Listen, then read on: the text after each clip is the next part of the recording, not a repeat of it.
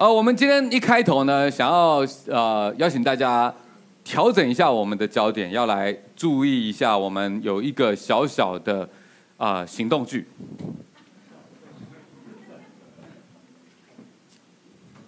大家知道这是什么哈？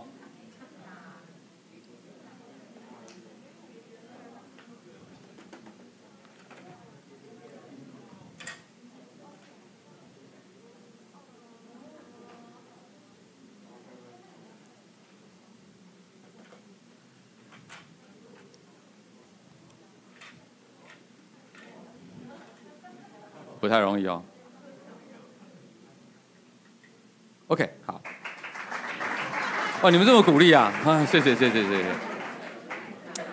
有时候好不容易哈，一个一个新的生命诞生了，一件一份新的工作开始了，一段新的开一个关系新的关系终于开始了。然后我们看着一切好像都还蛮不错的哈。发现，嗯，有人在这段关系里面说错了话，然后发现你的情绪控制的不太好，让对方不开心，然后又发现你忘了一件对对方来说很重要的事情，然后你不太明白为什么他的反应要这么大，然后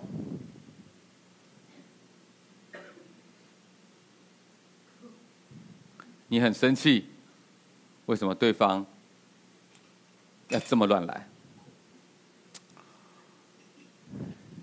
接着，你觉得越来越烦了，你已经越来越不想要看重对方和烦恼他的反应，你觉得你顾好你自己就好了。再来，你相信这一切都是对方的问题。再来，你搞砸了更多的东西。紧接着，对方用更大的动作来吸引你的注意。再来，你也决定去告诉更多人，这一切都是他的错。再来，一切的事情变得越来越复杂，变成了一个难以收拾的场面。看着这一切的混乱，能不能够重新开始？你就问。我不知道你看着刚刚这个过程，你会不会觉得我好像明白了一些什么？我好像发现，这在我的人生里面。好像也上演着类似的剧码。新的一年开始了，你是不是希望今年可以比去年还要更好呢？你是不是盼望我们能够把握每一个重新开始的机会呢？但是如果我们的重新开始是不要管它，然后我们另外再重新另起炉灶，这样子真的就可以摆脱过去的模式吗？如果我们是这样想的话，会不会我们是忘记了每一个本来好好的，但渐渐长歪的经历，都有一个共同点，就是你参与其中。如果我不愿意改变，我不能够恢复上帝起初创造我的样子，那么我就不可能。可以摆脱这个结局，因为我会重复的把每一个想要好好经营的东西都把它搞砸。人如果不想要面对它，就会找到其他的方式，而让我觉得好像我不用管它，还可以继续往前。比方说美食，当你看这个很烦恼的时候，美食就会告诉你：来把我吃下去，你就没事了。购物平台就会告诉你，来定下去，你的生活就会长成你喜欢的样子哦。游戏说，至少你在这里还有一点掌控权。瑜伽教你好好呼吸，禅修教你放空一切烦恼。旁门左道说：“来给师父交点钱，你的命运可能会改变哦。”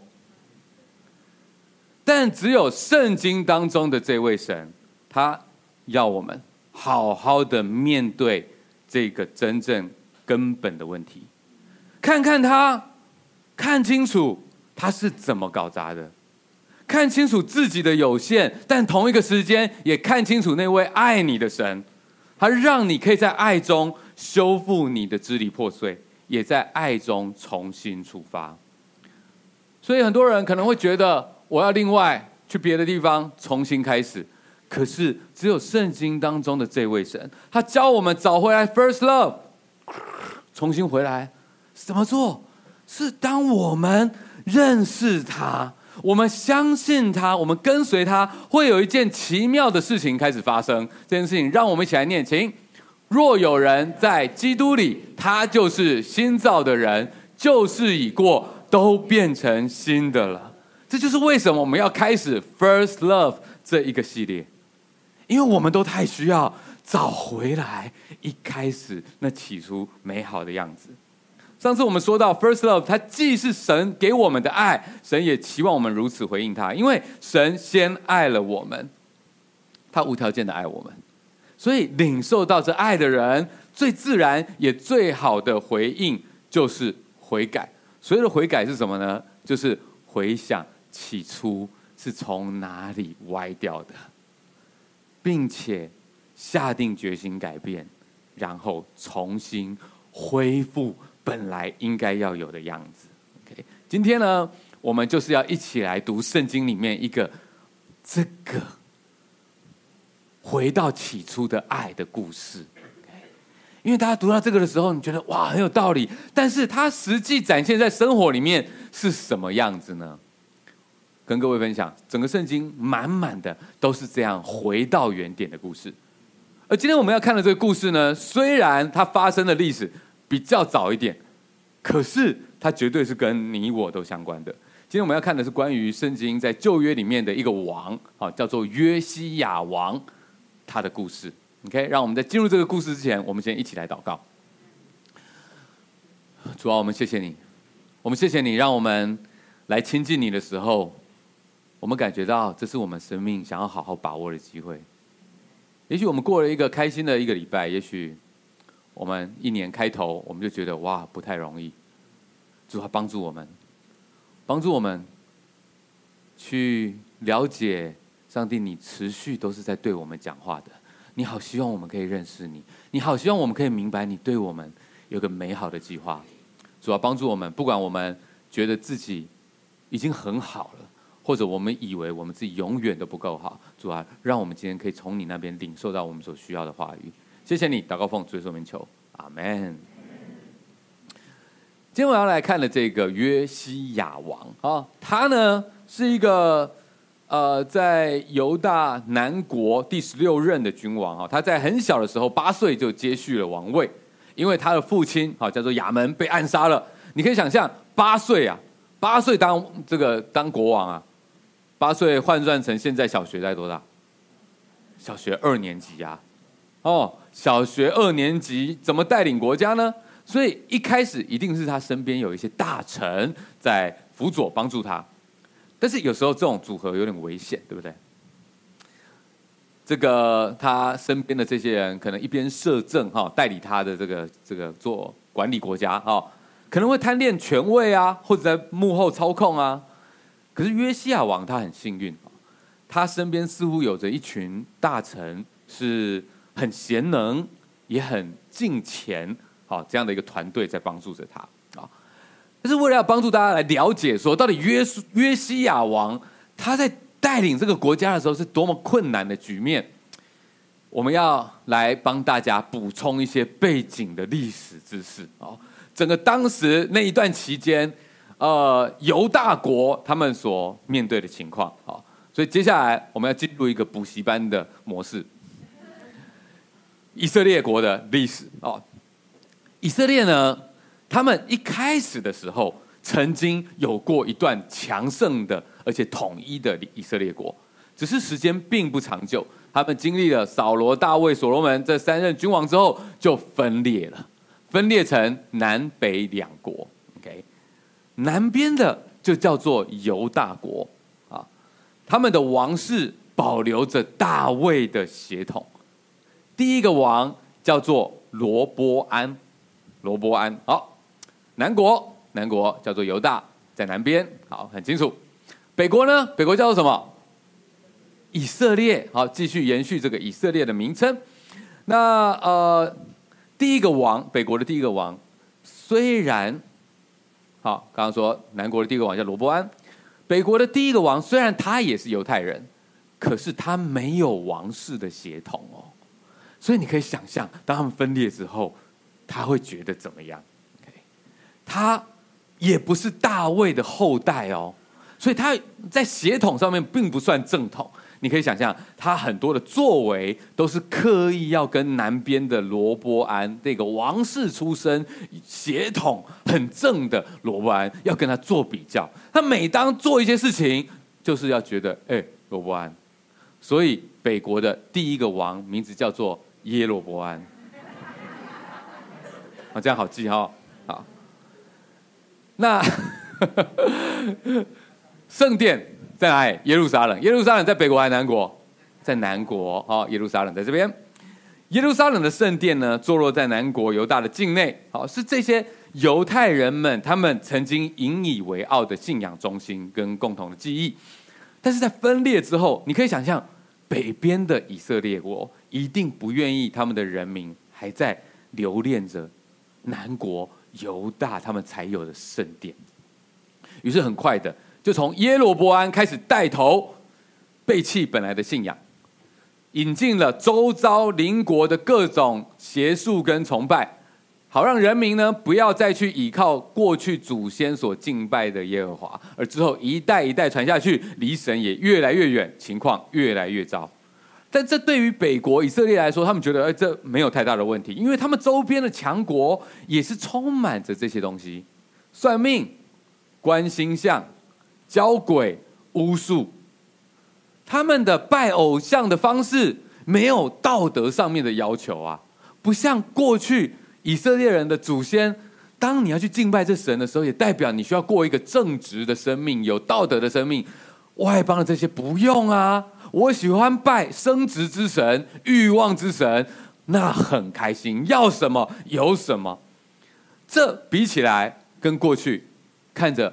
各国崛起，大家过得很开心嘛？这真是又时髦、有趣，又符合生活需要的的的这这种信仰方式呢？所以北对北国的许多人来说，好像没有太大的问题，只是这些偏差的信仰，却渐渐的使得整个国家由上到下的开始败坏。人一旦离开了真神。就会更加的以自我为中心，拜那些能够满足自己欲望的神，所以就会发现从上到下问题越来越多，道德越来越败坏，整个王室家族的黑暗史、暗杀、篡位接踵而来啊！啊，这些事件频传，然后。整个北国呢，大概整个北国的这个以色列国，大概有啊两百年的时间，有十九任的君王，而这十九任的君王，猜猜圣经说里面有多少好王，多少坏王？圣经说一个好王都没有，十九个都是坏王。在圣经当中，好王的意思并不是说他们治理国家的比较好，而是说他们在信仰上面是不是是不是有回到正轨上？毕竟，打从一开始，整个以色列的这个国度啊，从大卫开始，就是因为神的应许才建立起来的。所以，这个国度能否延续，也是跟着神与他的子民的约定而走的。OK，所以我们就看到北国就这样一路败坏下去，不听从神借着先知很多次给他们的警告，最终神宣告北国以色列审判到了。神使用当时兴起的强国亚述来灭掉北国，而在北国里面的最后一个君王，他也是篡位而来的，靠着暗杀篡位而来的坏王。OK，然后神看着他说：“时间到了，给他死。”所以北国的最后一个君王，他就叫做何西亚。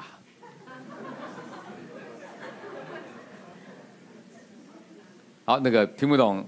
台语的哈，旁边可以帮忙一下。好，那我们再看一下南国犹大。OK，南国犹大，他们毕竟有圣殿嘛，而且他们是大卫家族的后代，在传承做王的嘛，那应该比较好吧？啊，但是你会发现，在整个南国犹大，大概三百五十年，比上面的两百年还要长一些。好，在那里面呢，有二十任君王，里面。也只有八任算是好王而已，连一半都不到哎，OK，而且就算是好王，有很多都没有办法，就是呃坚持到最后，总是你会看到他好了一段时间，但是晚年不保啊，你就是觉得说这干嘛呢？你之前坚持了那么久，最后干嘛来这一招呢？啊，所以整个南国在信仰上面就是这样子很挣扎。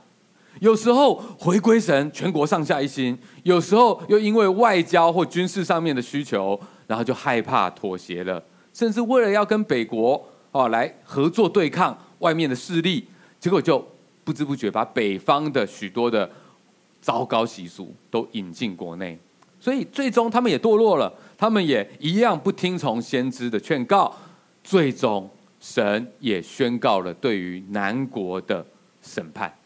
神使用了后来兴起的强权巴比伦，灭掉了南国，而南国的王朝最终就死在这里。而南国最后一任的王就叫做西底家。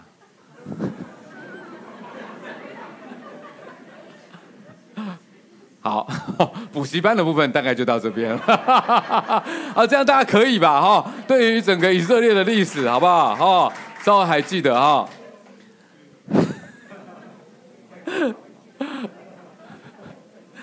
当然了啊，这个我们今天我们要讲的那一段哈，是落在大概这个地方。好，北国被灭了，OK，然后南国他们应该是看在眼里，要做一些反应的。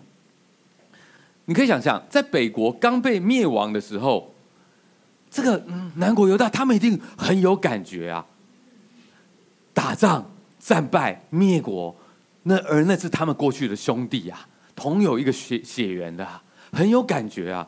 如果乌克兰打仗，台湾很有感觉，那更何况他们呢？这个就是发生在他们身边的事情啊！所以他们很想要汲取教训。南国那个时候就出了一个好的王，进行了宗教改革，让整个犹大国经历经历了一段很好的复兴。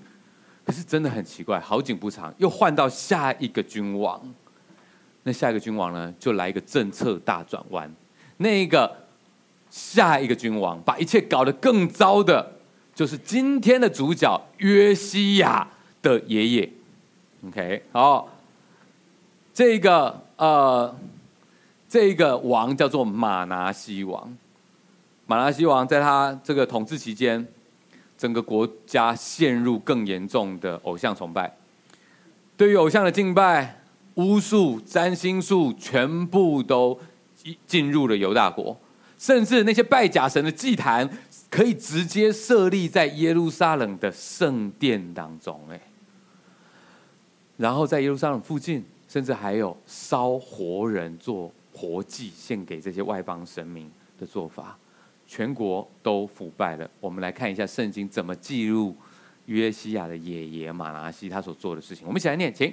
他又在耶和华殿的两院中为天上的万象建造祭坛。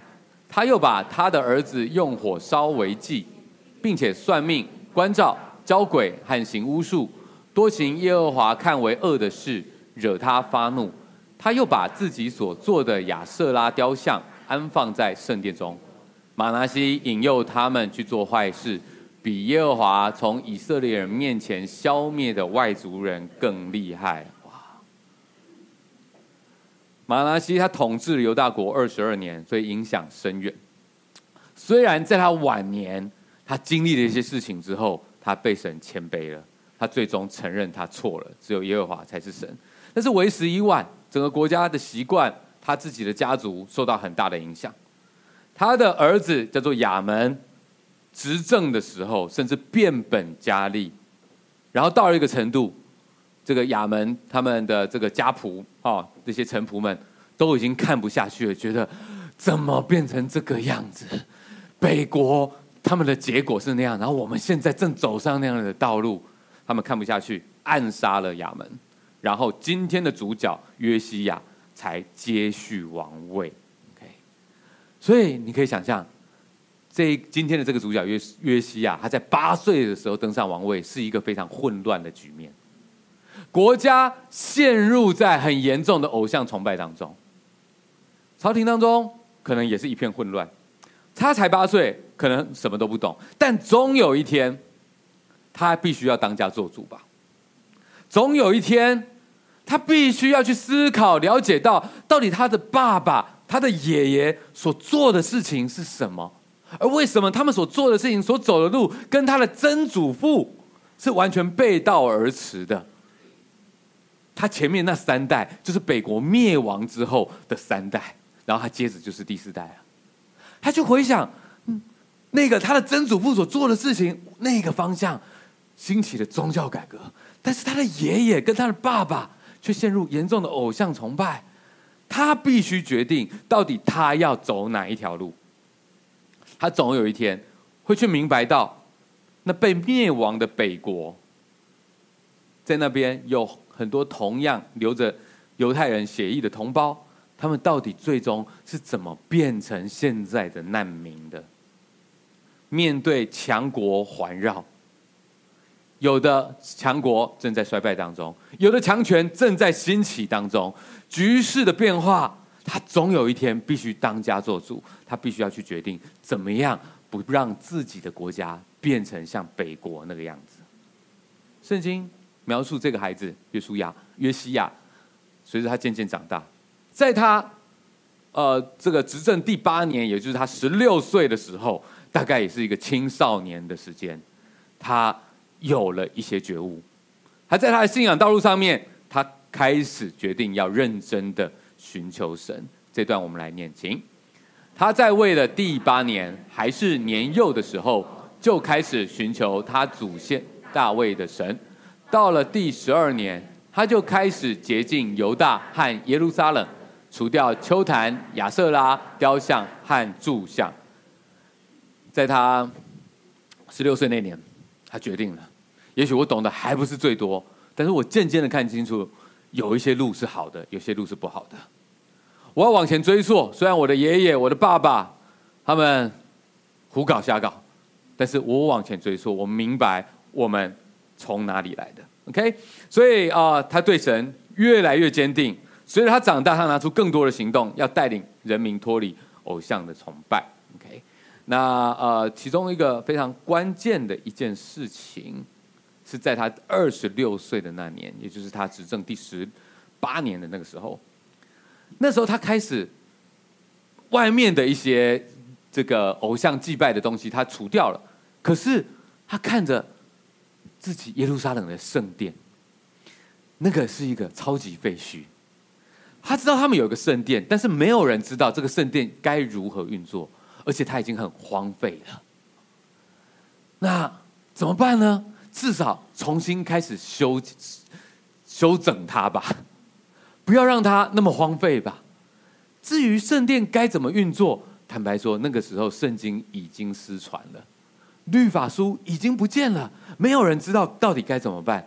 但他想办法找了人，OK，他找了他的行政助理叫做沙帆来去负责这项工作哦。那再找了祭司叫做希勒家。来去监管整个建造的工程，然后在整个重修圣殿的这个过程当中，无意间，祭司在库房里面的某一个地方别人很难发现的角落，找到了有一卷古老的书卷。原来律法书被藏在里面，很有可能这是因为前两任的君王，他们刻意要毁灭掉任何跟耶和华有关的东西，所以这个东西被找出来。我们来读这段发生的事情，行。他们把献给耶和华殿的银子拿出来的时候，希勒家祭司发现了耶和华借摩西所传的律法书。希勒家对书记沙番说：“我在耶和华的殿里发现了律法书。”希勒家就把书交给沙番，沙番把书带到王那里，同时向王报告：“你交托你仆人的事，他们都办妥了。”他们把在耶和华殿里的银子倒出来，交给监督和做工的人。书记沙番又告诉王说：“希勒家祭司还交给我一卷书卷。”于是沙番在王面前诵读那书。你发现他们前面交代一些工程的事情，然后这个后勤好的这个啊民众的这个捐款哦都收集好了，但是关键还有一件事情。大家都没想到，因为要去重修这个圣殿，所以进到库房里面，发现在里面居然有这一卷书。那时候不像现在，资讯很容易取得，人人都可以读到圣经，你还可以选不同的翻译版本。当时摩西的律法书啊，那个手抄的卷轴啊，不是人人都识字哦，更没有办法有人有那个闲情逸致，一个字一个字把它抄下来。这都是在皇室里面，是国家等级的珍品宝藏哦。特别，他还经历了刻意的破坏，所以如果他还有不同的版本，可能很多都已经消失不见了。而这可能是当时唯一的一个一份手抄版，很可能在几十年的时间，大家有听说过有律法书这件事情。但是到底它长什么样，里面写什么东西，都已经不太清楚了。王的行政助理沙番拿起了这个书卷，说：“哇，这好像就是传说中的律法书。”王他应该也很期待。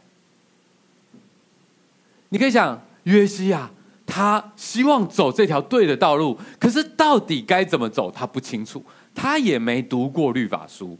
没有人可以给他读，他都没有看到。但是今天这律法书就在他的眼前，所以他应该是命令了沙帆，他的行政助理念给他听。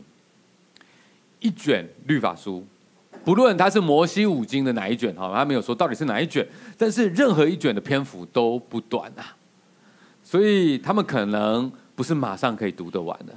可能他们要花好几天的时间，甚至几个礼拜的时间，才把这书卷的内容读完。而当这个约西亚王他在听的时候，他有什么反应呢？我们继续读下去，请。王一听见律法书上的话，就撕裂自己的衣服，吩咐希勒家和沙番的儿子亚西干、米迦的儿子亚比顿。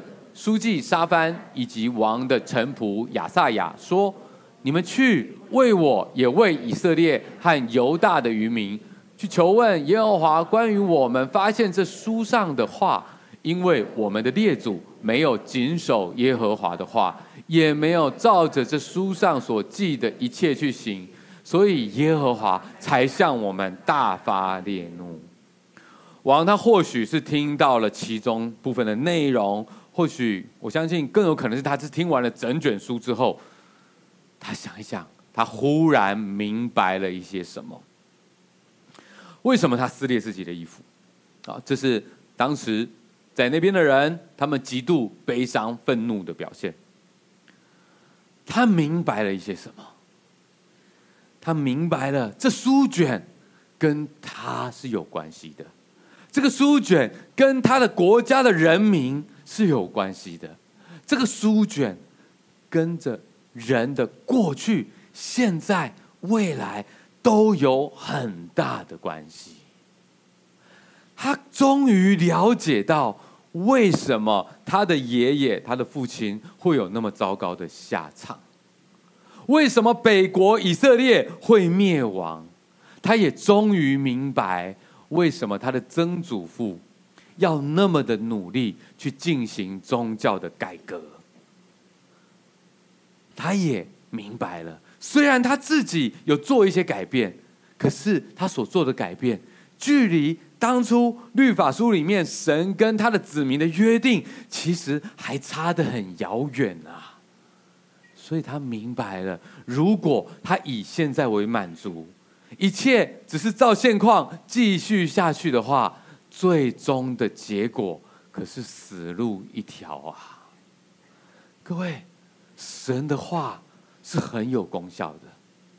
上帝借着圣经来向人启示，他要说些什么话。神的话语使人会看清楚自己现在的光景。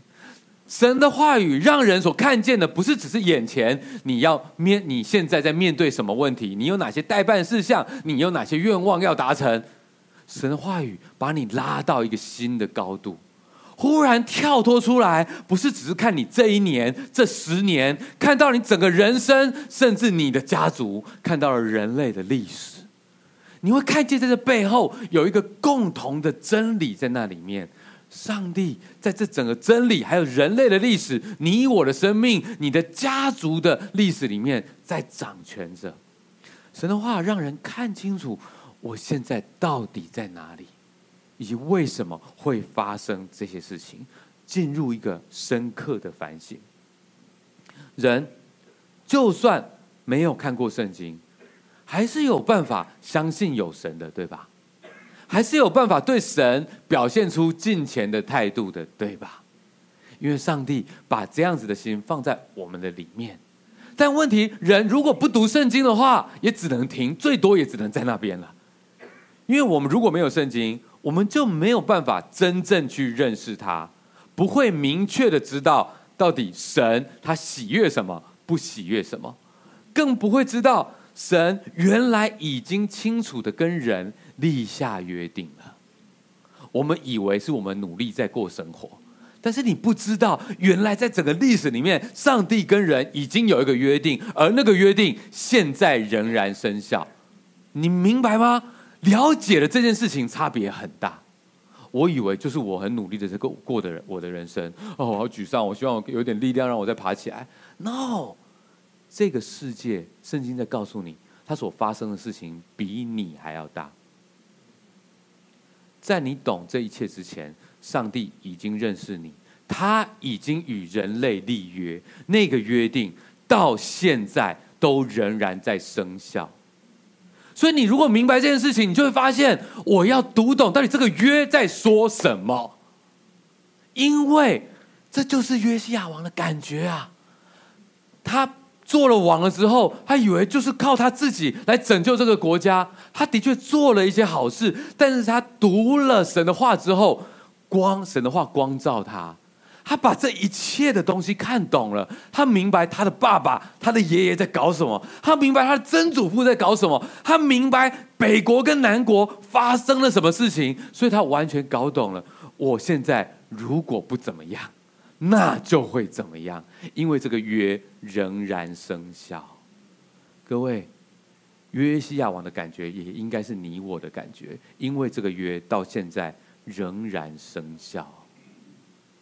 只是到了现在，神用了更怜悯我们的方式，来让我们可以活得出这个约定而已。但是我们回到在约西亚王他的心里面，那时候发生了这些事情，他撕裂了衣裳，他为什么这么激动？因为一个人对神的话语认真，神的话语就会光照他，使他领悟到自己的境况，并且激动他的内心，想要有所改变。这是自然的事情。这个过程虽然会有点不舒服，可是会是神喜悦的，而且会引导我们走上被神祝福的道路。这就像是在《使徒行传》在新约里面所写的：当那些犹太人，他们听完了彼得的讲道，他们终于发亮了，把过去不懂的东西串起来了，了解到旧约所讲的预言，在指着那个弥赛亚的预言，原来就是在讲耶稣啊！原来他们就是把这个耶稣钉上十字架的人啊！他们终于读懂了，他们看清楚他们现在的状况是怎么样了，而这使得他们非常的扎心。当人很扎心的时候，就会问说：我们可以做一些什么来改变这个状况呢？所以，同样的。约西亚王他也是进入这样的状况，他看懂了，啊，他很愤怒，我们怎么会走到这个局面？他也明白了，他虽然做了一些好的事情，可是还差得很远，所以他派人去求问先知，问问先知，我们未来是怎么样，可以怎么办？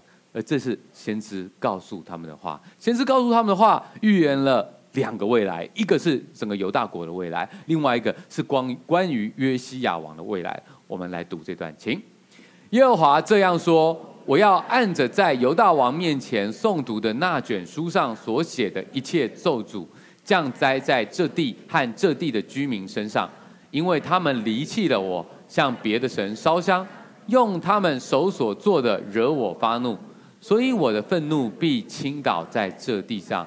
总不熄灭。哇！犹大国的命运会改变吗？照先知所说的，看样子是不会改变。OK，那关于王呢？我们再念，请，因为你听了我指着这地方和这里的居民所说的话，就心里感动，在神面前谦卑。你既然在我的面前谦卑，又撕裂衣服，在我的面前哭泣，所以我就垂听你的祷告。这是耶和华的宣告：我必使你归到你的列祖那里去，你必平平安安归入你的坟墓。我所要降在这地方和这地上的居民身上的一切灾祸，你必不会亲眼看见。OK，你读懂这意思吗？先知说，犹大的命运啊是无法改变了，但是因为约西亚王，你对神的心神看见了，所以神应许你。你至少不会亲眼看见那个悲惨的下场，哦。如果你是约西亚王，你听了会觉得怎么样？会有点泄气，对不对？但是毕竟呢还没发生，所以我想约西亚王他也会觉得，啊，无论如何，无论如何，我做我能够做的事情。OK，上一次说到找回起初爱心所需要的悔改，是回想当初是从哪里坠落的，然后下定决心。去行起初所行的事，神的话帮助约西亚王看清楚了整个国家是如何坠落的，而无论命运有没有机会改变，他决定要带领整个国家彻头彻尾的去改变，找回他们失去的 first love。他知道光是靠他自己改变是不够的，他是这个国家的头，他要带领整个国家去回到当初。神跟他子民立约那样的一个状况来重新出发，他希望在他的国家里面，每一个家庭的带头者都能够像当初约书亚跟这些以色列人在讲的时候，他们立下一个坚定的宣告，说：“至于我和我家，我们必侍奉万军之耶和华。”而这样子的转变。他没有办法，只是发一个行政命令，叫大家强迫遵守，大家只会做出表面的样子。他必须要让每一个人都有机会自己听到神的话，让他们去面对他们跟神的关系。这是我们国家共同的未来，共同的未来其实不掌握在我的手中，而掌握在神的手中。所以不能只有我听到上帝的话语。我也不能只是按着一个规定来强迫你们做这些事情，因为你们需要对上帝也一起有敬虔的心，我们的未来才有机会改变。所以约西亚王他后来有什么行动呢？我们一起来念，请。于是王派人把犹大和耶路撒冷的众长老都召集了来，王和犹大众人、耶路撒冷的居民、祭司、利未人以及所有的子民。无论大小，都一同上耶和华的殿去。王就把在耶和华殿里发现那约上的一切话，都诵读给他们听。王站在他的位上，在耶和华面前立约，要一心一意跟随耶和华，谨守他的诫命、法度和律例，实行这书上所记的誓言。约西亚王他的责任所能够做到的，是让所有的人民都有机会去听到神的话，以及从自己开始，他站在大家的面前，以身作则的重新跟神立约，好让他的子民效法他的榜样，并且他也很积极的在他的影响力的范围之内，把神不喜悦的东西都去除了。在这边，他讲到，他又使所有在耶路撒冷跟便雅悯的人都顺从这约，于是从耶路撒冷的居民都遵照他们列祖神的约而行。约西亚在以色列人所属的各地，把一切可憎的物尽都除掉，使所有在以色列的人都侍奉耶和华他们的神。约西亚在世的日子，人民都跟随耶和华他们列祖的神，总不离开。在这里，他不仅仅。去鼓励每一个人去跟神立约，他也尽力的把境内所有神不喜悦的东西都去除。好，但是我也要声明一下啊，哈，这个呢，并不是在鼓励基督徒去破坏你们家附近的庙宇跟神像。好，你如果这么做的话，我佩服你的信心，但怀疑你的智慧。好，约西亚王这么做，是因为他是犹大国的王，那是他应该要负责的范围，你懂吗？约西亚王他也没有因为他很火热，他就跑去别的国家做这件事情，因为那是别的国家他们自己要面对神的事情，那是他们自己的责任。他的责任是他自己要先认识神的话，按着神的话先改变，然后再发挥影响力，在他的责任范围内去促成更多人也能够认识神。同时，这个认识神是好好的认识神，而不是拜拜似的认识神，是那种有他们自己跟神的关系，而不是只是跟着群众、跟着社会文化大家一起做的。OK 那一段时间，对于以色列人来说，对，特别说对于犹大国来说，是非常难能可贵的一段时间。圣经这样评价约西亚王，我们一起来念，请。在约西亚以前，没有王像他尽心尽性尽力的归向耶和华，遵行摩西的一切律法。在他以后，也没有兴起一个王像他。约西亚是犹大国最后一个好王了，他和他的子民享受了一段非常难得的时光，他们甚至还一起。全国上下一起过了逾越逾越节，那传说中的逾越节，整个不管是北国南国，已经有好长的一段时间都不知道那是什么，也不知道如何过那个节，也不知道到底要纪念一些什么。他们终于有机会，第一次照着圣经来过他们的生活了。而这二十年的时间，是一段非常美好。像回到 first love 一样的时间，这段时间，整个犹大国重新回到神的爱里面，有着活泼的信仰以及国泰民安的日子，非常的难得。而虽然在最后的几年，呃，战乱又开始来了，约西亚王他最后是战死在沙场上，而不是安养天年的，但或许这对他来说是一个好消息。因为就像先知所预言的，他不必看到他之后那些恐怖的景象了。在他之后，接续了四个很糟糕的王，又重回堕落的老路，以至于神的审判来到，圣殿被烧毁，犹大国被消灭。但无论如何，刚刚这一段很难能可贵，在一片混乱当中，你不觉得这很珍贵吗？很奇迹吗？怎么会在这段这么混乱的历史里面，有一段好甜美的 first love？如果有时候我们觉得我们整个生命人生哇，已经不知道变成什么样了，你会不会也问我怎么样可以回到 first love？如果有时候你的信仰生活你也觉得哇，已经回到已经进入一片忙乱的状况，你会不会问说我怎么样可以重回那 first love 呢？今天这个故事跟我们有什么关系？首先，第一个，你会发现关键在哪里？这一切改变的关键在哪里？对，就在那一件事情上面。怎么会就在库房里面发现了神的话语？而当神的话语，他好好的被宣读，他好好的被聆听，他好好的被遵行，砰！奇妙的事情就发生了，人重新回到上帝设计我们的那个样子，搞砸的东西开始被修复，我们的心找回了正轨，有了依靠，那长久失去了平安跟喜乐，重新回到我们的生命当中。每一个人都自我为中心的那种混乱、分派，也因为大家重新找回了这个信仰，我们重新能够合而为一了。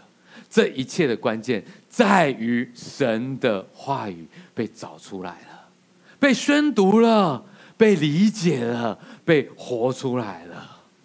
神的话语是翻转这一切的关键，而感谢神。我们现在不用辛辛苦苦的在神秘的库房里面去找国家宝藏了。比起来，我们真的幸福得多呢。我们手上都有圣经，我们所在的一个环境，你可以任意的去购买一个你喜欢的圣经版本和它的外皮的包装。从很厚的可以来当砖头的，一直到随身可以携带的都有。